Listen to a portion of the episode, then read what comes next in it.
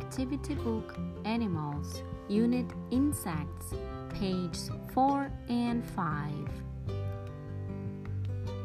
Ant, Grasshopper, Bee, Caterpillar, Ladybug, Dragonfly.